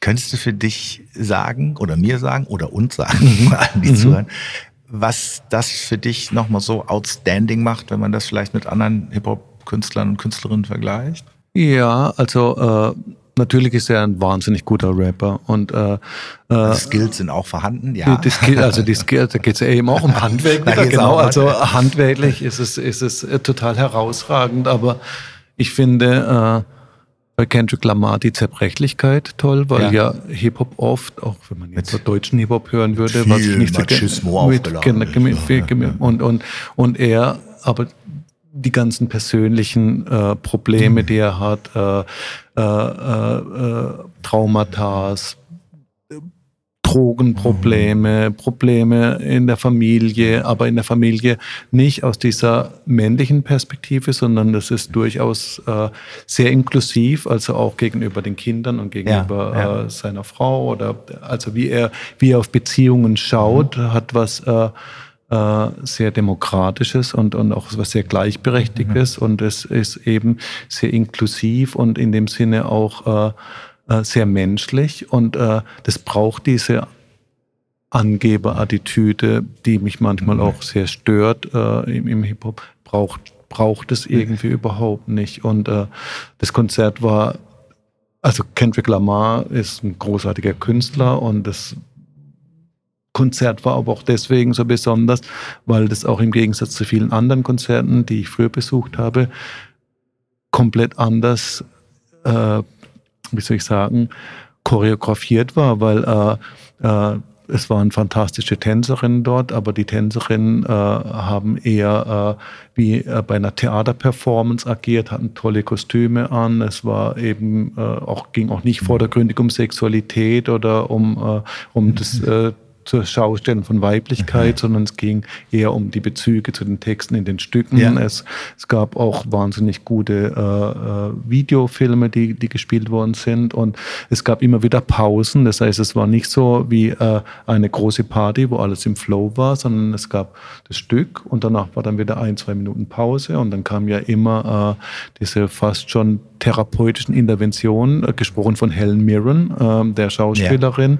die äh, wie sozusagen ähm, Verhaltensweisen äh, kommentiert und, und, und, und, äh, und kritisiert mhm. haben, auch immer wieder, um, um das Ganze wieder zurückzuholen auf diese Ebene.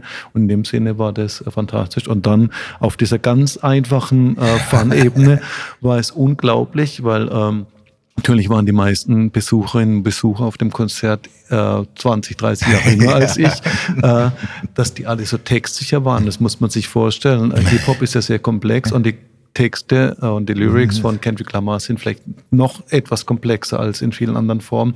Und die waren alle so textsicher und haben teilweise alles mitgesungen und das war, also das hat mich schwer beeindruckt.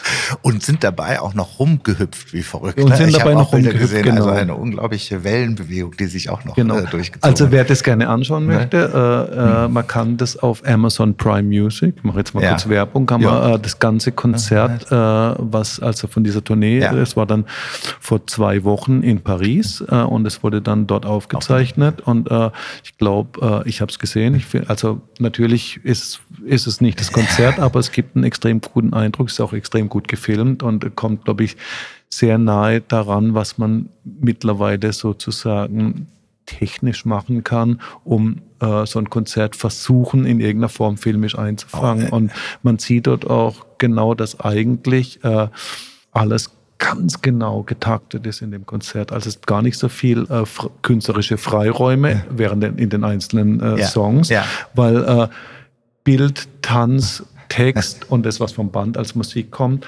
das muss alles passen und da gibt es auch so ein, wie soll ich sagen, ein, ein, ein Zeitmanagement, das, das man auf keinen Fall verlassen darf, weil sonst äh, alles nicht mehr funktioniert. Und in dem Sinne ist es natürlich auch ein bisschen unfreier. Es ist jetzt nicht irgendwie mhm. äh, wie früher auf so einem Independent-Konzert, wo dann irgendwie 20 Minuten Gitarren-Solis und so. Das gibt's da nicht. Das ist alles komplett durchchoreografiert, im Vorfeld inszeniert und auf die Sekunde geplant. Aber in dem Sinne dann trotzdem faszinierend, weil dann mit dem Publikum zusammen sich wieder so ein, so wieder trotzdem diesen Moment der Freiheit und der Begeisterung mhm. und, und, und so weiter entwickelt ich muss auch dahin, zumindest werde ich mir das jetzt angucken.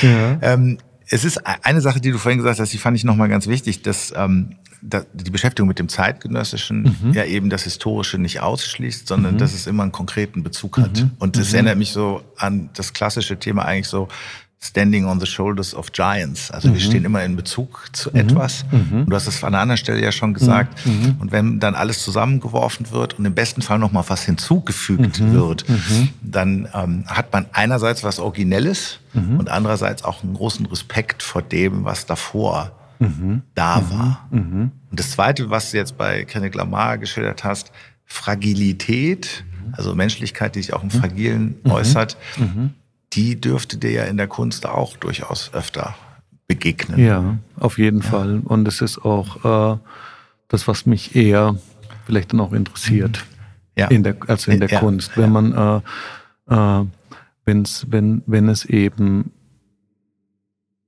Kunst ist immer ja eine Form von Behauptung, aber äh, ich mag es, wenn äh, die Behauptung nicht absolut ist, sondern wenn die Behauptung tatsächlich auch so durchlässig ist und offen ist. Und wenn äh, äh, Fragilität ist natürlich ein Thema, äh, was in der Kunst, wenn, wenn sie eine Form von Poesie entwickeln will oder kann, mhm.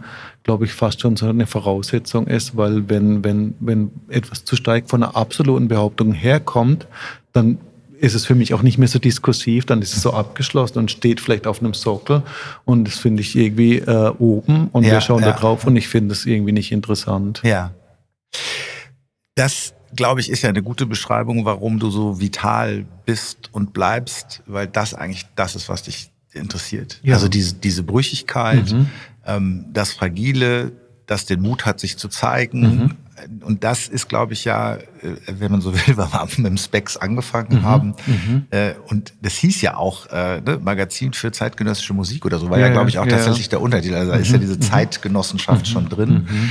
Ähm, und ich kann das insofern teilen, weil ich auch überhaupt kein, ich bin jemand, der auch den Kontext mag, der auch Geschichte sehr schätzt, mhm. aber ich bin überhaupt kein Nostalgiker. Mhm. Und ich finde, mhm. in der Nostalgie ist nämlich immer dieses Abgeschlossene. Genau. Da ist immer dann die Gefahr, früher war alles besser mhm. und das soll mhm. Kunst sein. Und da mhm. ist immer so eine Ermächtigung drin. Ne? Behauptung ist ja irgendwie immer Ermächtigung. Ja, ja, genau. Und das ist tendenziell unangenehm, weil ich dann das Gefühl habe, das ist jetzt tot, das ist halt abgeschlossen und da will ich eigentlich nichts mit zu tun haben.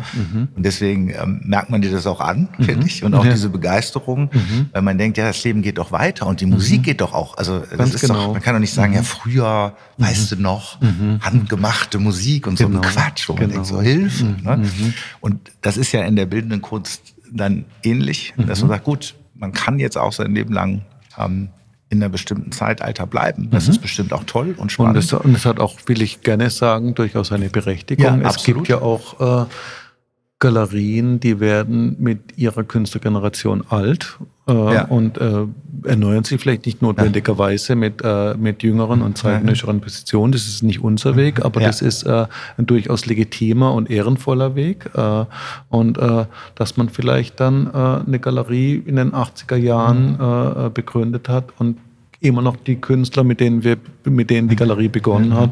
Das ist der Kern des Programms und, und, und man verfolgt diese Entwicklungen, weil die Künstler entwickeln sich ja auch und sind auch im Fluss der Zeit und, und es muss nicht unbedingt nur Nostalgie sein, aber dass, dass man eben die begleitet und, und sagt, das ist meine Generation, mit der werde ich alt und äh, ich, ich begleite die.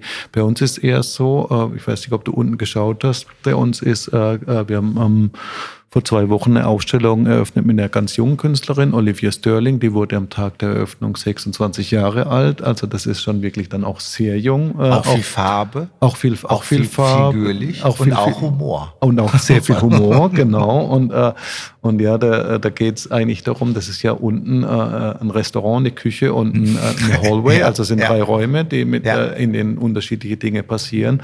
Und auf dieser Plattform von dem Restaurant oder noch spezifischer auf, auf, der, auf der Plattform von Essen werden ganz viele Fragen zum Thema äh, Social Class, Gender, Race und so weiter verhandelt auf eine sehr äh, subtile Art und Weise, aber trotzdem eben, wie du sagst, auch mit, mit etwas Humor. Und politisch, genau. Und poli ja, das ist dann natürlich extrem politisch. Ja, ja. ja absolut. Mhm.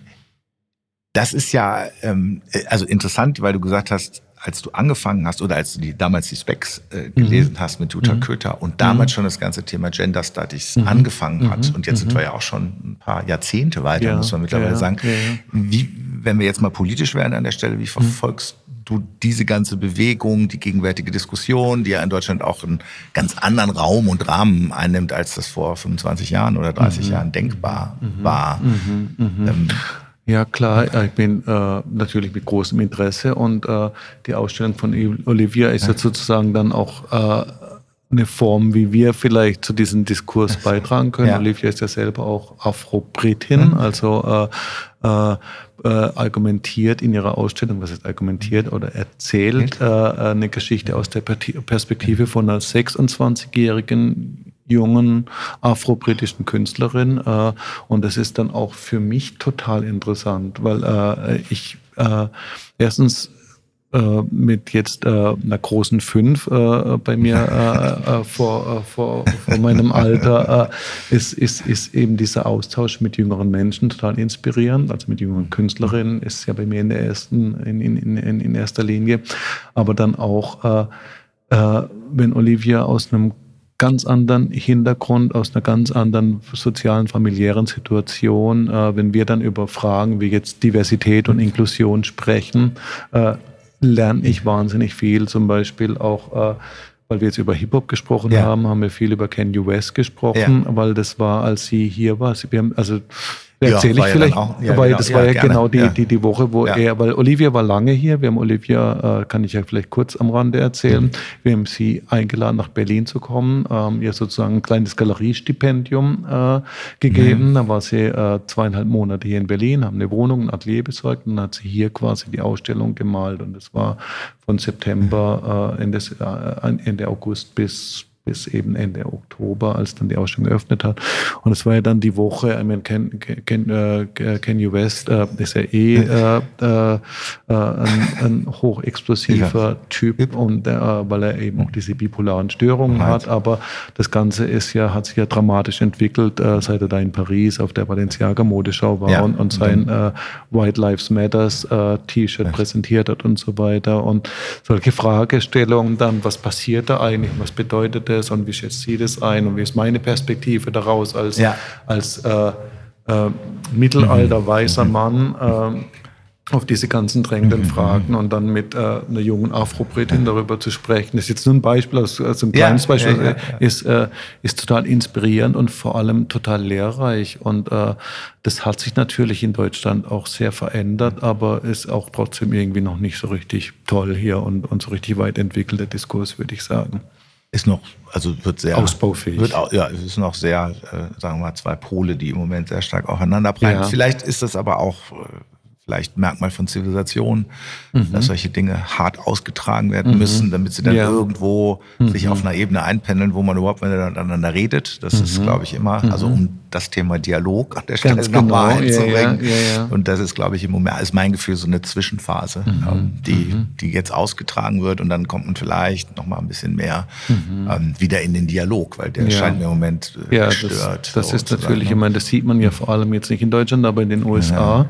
weil die USA ist ja, ich glaube, das äh, kann man so sagen, das eines der zerrissensten Länder, äh, was die, die was es gibt und äh, und da scheinen ja die Brücken zwischen zwischen, sagen wir, nationalistisch rechts und würde man sagen, das ist ja nicht mal links, demokratischer Mitte, äh, Design, die sind ja die Brücken total eingerissen ja, und es ist ja. fast kein, äh, kein Gespräch, kein Gespräch möglich. mehr möglich, außer und, den und, anderen. Irgendwie. Und das finde ich natürlich super. Das verstört mich eigentlich total. Total, und, äh, ja. Also es ist eigentlich nicht, ja, also so wie man, glaube ich, auch eigentlich nicht aufgewachsen ist. So mhm. mit dieser. Mhm. Ich muss jetzt nämlich nochmal nachhaken, weil das Schöne ist, dass wir so viele äh, Burgen jetzt nochmal geschlagen mhm. haben. Und jetzt sind wir nochmal ganz kurz zum Thema Künstlerinnen mhm. finden zurückgekehrt. Mhm. Ah, eigentlich. Ja, genau. Wie mhm. seid ihr denn auf die Olivia zum Beispiel gekommen? Wie habe ich mir das vorzustellen? Olivia, ja. äh, äh, das war tatsächlich so, äh, dass äh, einer unserer Mitarbeiter, Lincoln Dexter heißt der, der, der kommt aus London, ist aber vor der Unglücksrabe direkt am Beginn der Pandemie nach Berlin gezogen für einen Job. Der kommt ja. eigentlich eher aus dem Büchermachen und hat für Hartje Kanz gearbeitet und ist hier nach Berlin gezogen und dann kam die Pandemie mhm. und er kannte kein Mensch hier und war dann mal oh zwei Gott. Jahre der Arme in ja. Isolation, aber das ist seine eigene Geschichte und er hat in London ähm, ein, ein Büchlein Büchlein gemacht mit Olivia und das habe ich gesehen und, und das fand ich äh, einfach wahnsinnig inspirierend und, und die Arbeit super interessant. Und dann habe ich so ganz normal menschlich, habe ich ihn gefragt, ah, du hast das Buch gemacht mit Olivia, kann, könnte, ich die, könnte ich die mal kennenlernen, weil ich finde die Arbeit total faszinierend. Und dann hat er den Kontakt hergestellt. Und dann haben eigentlich wir beide zusammen dann die Ausstellung gemacht, weil äh, zum Thema Kollaboration äh, ist auch so ein Credo von mir, dass äh, dass wir hier in unserer Galerie, wir haben ja mittlerweile mehrere Mitarbeiter, aber dass wir das alles irgendwie äh, zusammen machen, versuchen zusammen zu machen, ja, so gut es ja. geht und, und auch da äh, so wenig hierarchisch wie möglich und äh, allen immer die Möglichkeit geben, auch sozusagen an Dingen äh, mit zu partizipieren mhm. und, und, und, und gemeinsam zu entwickeln. Und das war jetzt ein gutes Beispiel eben für diesen Wunsch und diesen Ansatz auch äh, die Mitarbeiter stark machen zu können, sozusagen. Ja, das, das, das passt vielleicht auch nochmal gut ne, zu dem zu dem Duo, mit dem alles begann und genau, auch, und auch genau. diese Idee und mhm. auch das ja, Kollaborative, das Kooperative, ja. mhm. was, was ihr mhm. miteinander pflegt, was er mit mhm. den Künstlerinnen pflegt und genau. was er dann und auch mit den Mitarbeitern und Mitarbeitern ja, ja, genau. Ja, deswegen auch, ja, finde ich dann spannend, weil du gesagt hast ja auch dann, dass das Menschliche eine größere Rolle spielt, plötzlich auch in den Arbeiten und so. Auch mhm. da zeigt sich das ja vielleicht auch genau, nochmal auf der genau, Ebene. Ganz genau. Jetzt hast du gerade noch einen Begriff benutzt, der, der, weil ich manchmal sehr assoziativ denke, hast gesagt, der Unglücksrabe. Ich mhm. möchte aber jetzt von dem Unglücksraben auf einen Papageien kommen. Mhm. Ich habe auf mhm. einer eurer ja. Seite ein Video gesehen. Mhm. Und, ähm, die Arbeit heißt Philipp mhm. und sie ist, jetzt muss man den Vornamen sagen, Björn. Björn Björn Braun, Björn genau. Braun, genau. Mhm. Ähm, und es, ich fand es auch da wieder eine sehr ähm, humorvolle mhm. Arbeit, mhm. mhm. ähm, wo ist gar nicht so einfach zu beschreiben, aber ich versuche es mal. Es hängt eine, ähm, im Grunde genommen eine Schnur, ein, ein Seil hängt von der Decke und ein äh, Papagei kommt, ein kleiner Papagei, der immer an diesem in der Schnur rummacht. Philipp? Der Philipp eben, genau.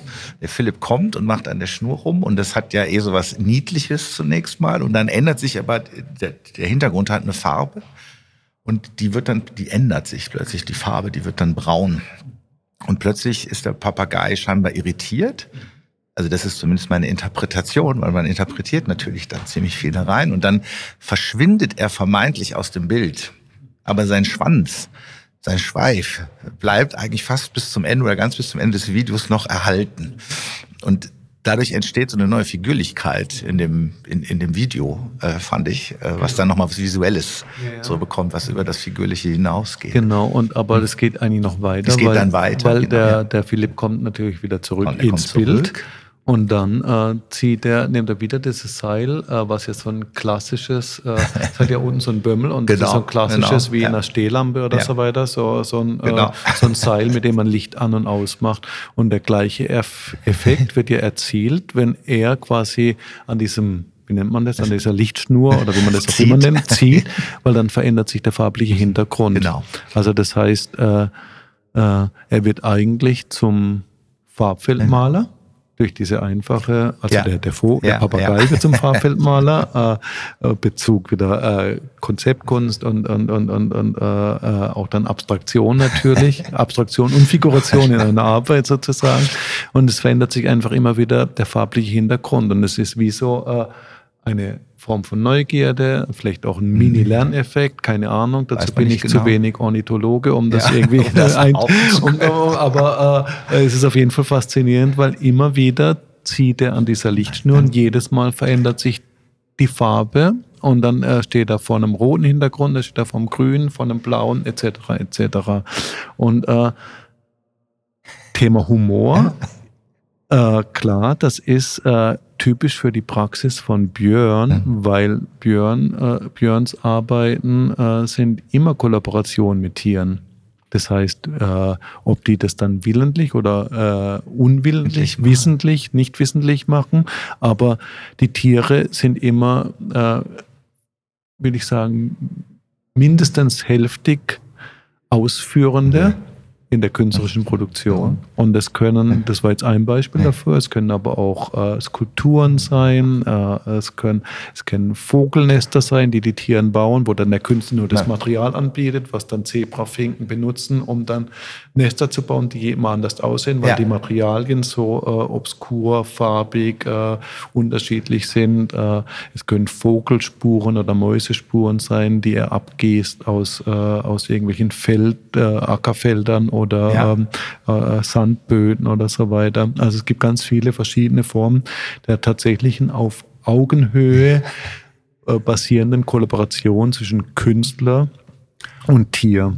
Und dafür ist das ein, ein, sehr gutes Beispiel. Dann haben wir schon wieder was Kollaboratives. Genau, ja, das zieht sich und, an. Und dann habe ich, dann habe ich nämlich heute noch was Kollaboratives äh, gefunden. Und zwar, es ist eine tschechische Künstlerin. Ne? Mhm. Das ist die Eva Kotatkova. Genau. Und bei der habe ich auf der eigenen Insta-Seite habe ich eine Arbeit gefunden, die hieß Daydreaming Workstation, mhm. ähm, wo die macht ja unter anderem, das ist ja auch eine sehr stoffliche mhm. Arbeit, die mhm. macht so wie so große Kostüme, in die man mhm. irgendwie schlüpfen kann und die so ein mhm. bisschen oktopushaftig, das war zumindest mhm. meine Assoziation. Ja. Mhm. Und in dem Foto, was sie gemacht hat, stecken so Kinder, die am Tag irgendwie so, so tun, als wären sie eingeschlafen, die aus so maskenhaften rausgucken.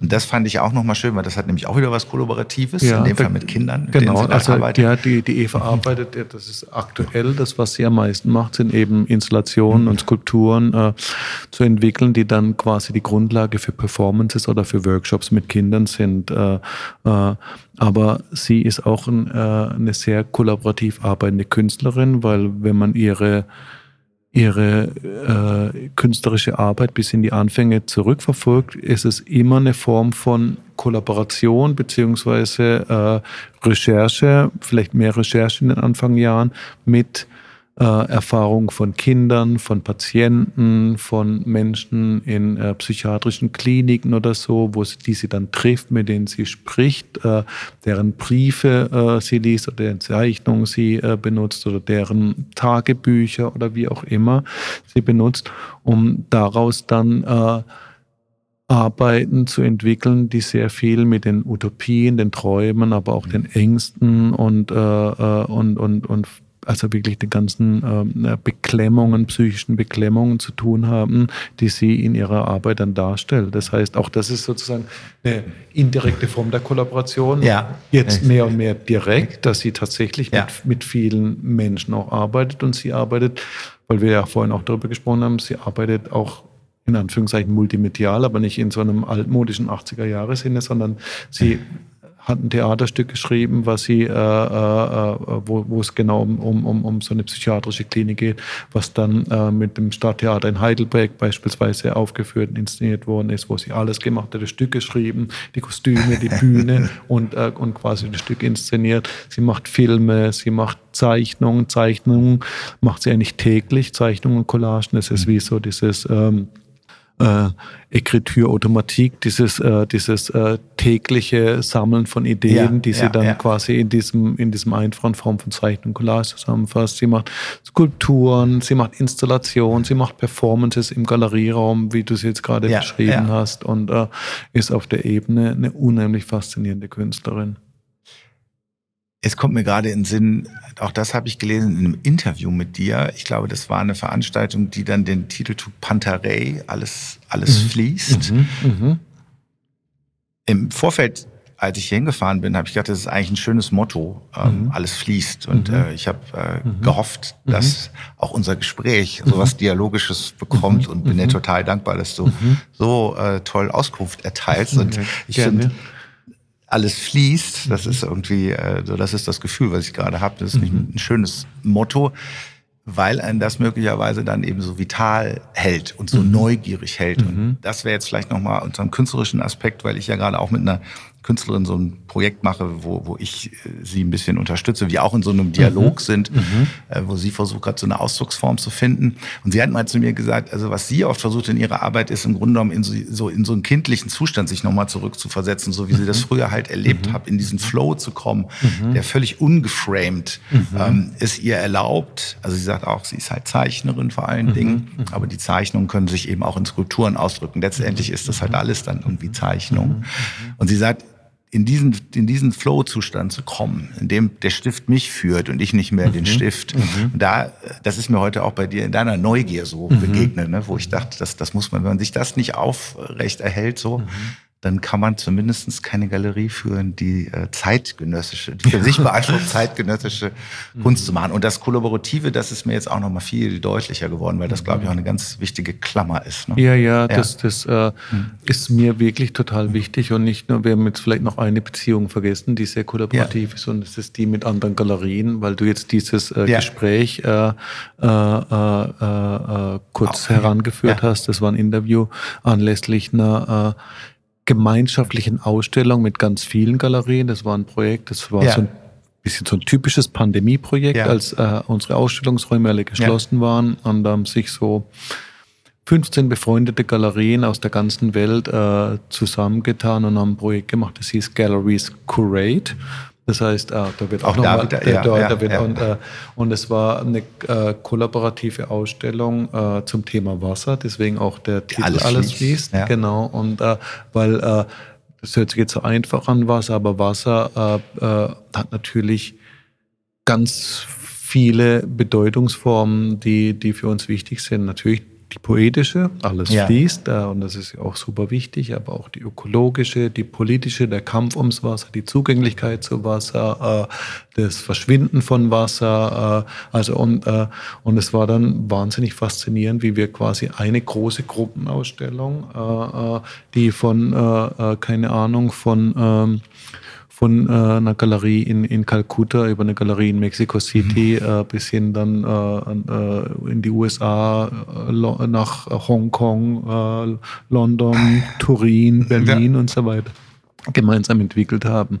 Und das sind Sachen, mich interessieren unheimlich eben Kollaboration mhm. auch zwischen Galerien. Wir haben ja auch in Berlin eine riesige Kollaboration von eigentlich 50 Galerien. Das Gallery Weekend, das kennen sicher einige. Genau, das äh, habe ich auch gelesen. In, das, in äh, das, das, ja. äh, das äh, immer zum ersten Mal hier in Berlin stattfindet, wo, wo 50 Galerien quasi auch sich zusammenschließen, um ein Wochenende gemeinsam zu gestalten. Und äh, ich werden jetzt in Paris auf dieser Messe, die der Paris Plus, die jetzt zum ersten Mal stattgefunden hat, auch ein Stand mit einer befreundeten ja, Galerie ja. von uns, mit Franco Noera aus Turin, wo wir dann auch also das war so toll, mit einer anderen Galerie mhm. ein, ein, ein, Projekt zu entwickeln für einen Messestand, äh, äh, wo, wo Bezüge dann zwischen beiden Programmen wiederhergestellt werden. Und, und, und, und äh, Franco ist ein Freund von uns seit, mit dem haben wir schon 1999 den ersten gemeinsamen Messestand mal gemacht und, und darauf wieder sozusagen zurückzugreifen und auf so eine alte Freundschaft äh, äh, wieder zurückzugreifen und dann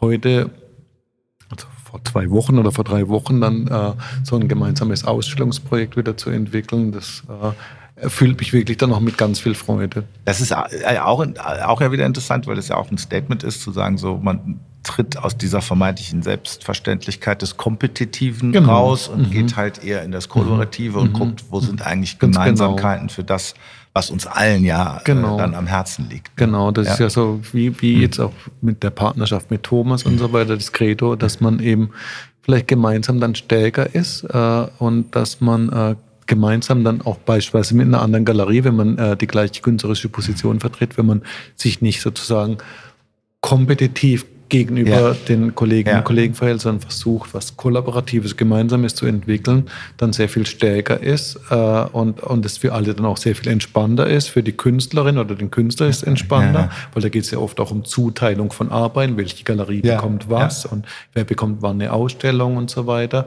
Und auch das Verhältnis zwischen den beiden Galerien ist natürlich sehr viel entspannter, wenn man an einem Strang zieht und idealerweise vielleicht sogar Arbeiten gemeinsam dann verkaufen kann und, äh, und nicht um die gleiche reichen Sammlerinnen und Sammler dann sozusagen buhlt und wer ist alles viel entspannter. Ja, das ist, ja, das, ja gut, das ist halt vielleicht, also das kommt mir jetzt gerade noch in den Sinn, weil du vorhin gesagt hast, weil ihr ja auch so eine ähm, intensive, fast freundschaftliche Beziehung zu den Künstlerinnen, mhm. Künstlern pflegt, dann ist es ja, wenn man kollaborativ mit anderen Galerien auch zusammenarbeitet, auch zu sagen, du, das ist jetzt vielleicht nichts für uns, mhm. aber guck dir den oder Ganz die genau. mal an, weil ja, ja. das ist echt eine tolle Arbeit. Mhm. Ähm, Genau, weil ihr da vielleicht einen anderen Angang an das mhm. Thema habt. Mhm.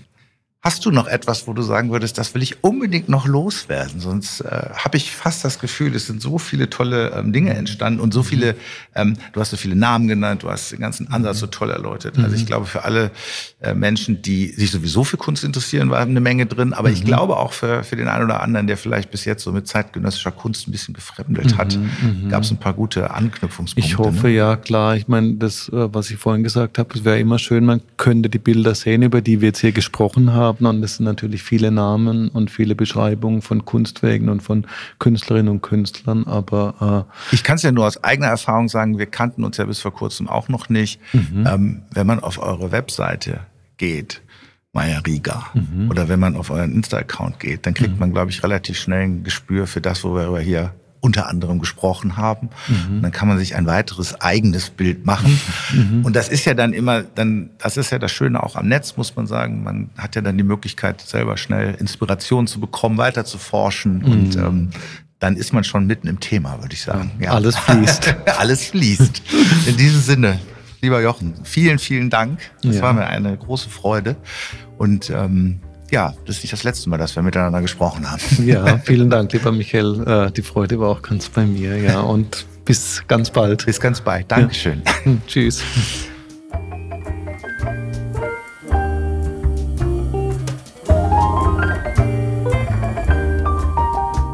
Das war Der liebe lange Tag. Der Podcast mit tollen Menschen, die spannende Dinge tun. Eine Produktion von Michael Schellberg und Michael Scheibenreiter Musikbetriebe.